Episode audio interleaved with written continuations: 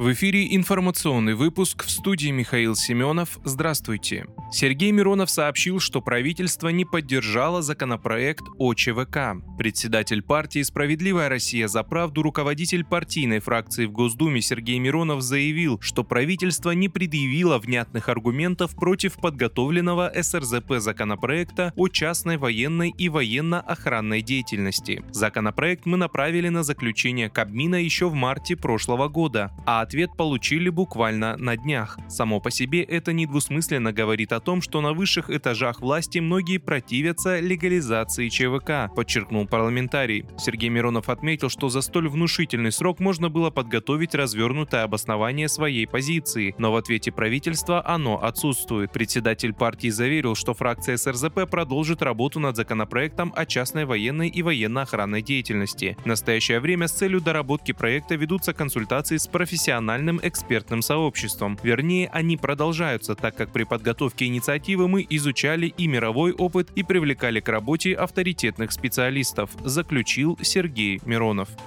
Владимир Путин выступил на заседании коллегии ФСБ, поставив перед спецслужбой задачи на 2023 год. Президент подчеркнул, что необходимо пресекать все попытки расколоть российское общество. Также спецслужбе поручено усилить работу на российско-украинской границе. Путин отметил, что за прошедший год выросло количество преступлений, связанных с терроризмом, что, очевидно, связано с попытками киевского режима использовать подобные методы. Глава государства напомнил, что Запад никогда не брезговал использовать в своих интересах экстремистов. Кроме того, контрразведке необходимо контролировать выполнение гособоронзаказа, уделять серьезное внимание экономической безопасности и борьбе с коррупцией подмосковной Коломне рядом с газокомпрессорной станцией упал беспилотник. Беспилотный летательный аппарат упал в 100 метрах от газовой компрессорной станции Воскресенск в Коломенском районе Подмосковья. Об этом сообщается в телеграм-канале Мэш. По данным издания, БПЛА заметили возле газового объекта в деревне Губастово. Предварительно в результате происшествия никто не пострадал. К месту уже выехали правоохранители.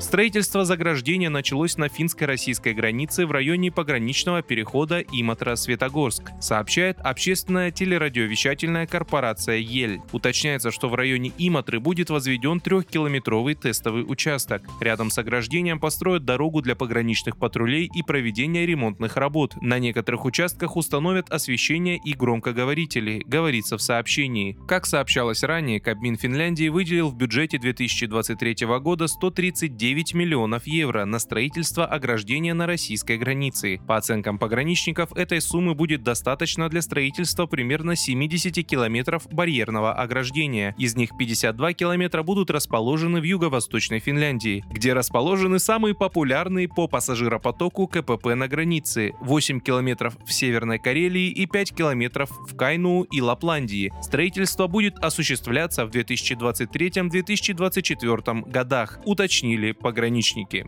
Вы слушали информационный выпуск. Оставайтесь на справедливом радио.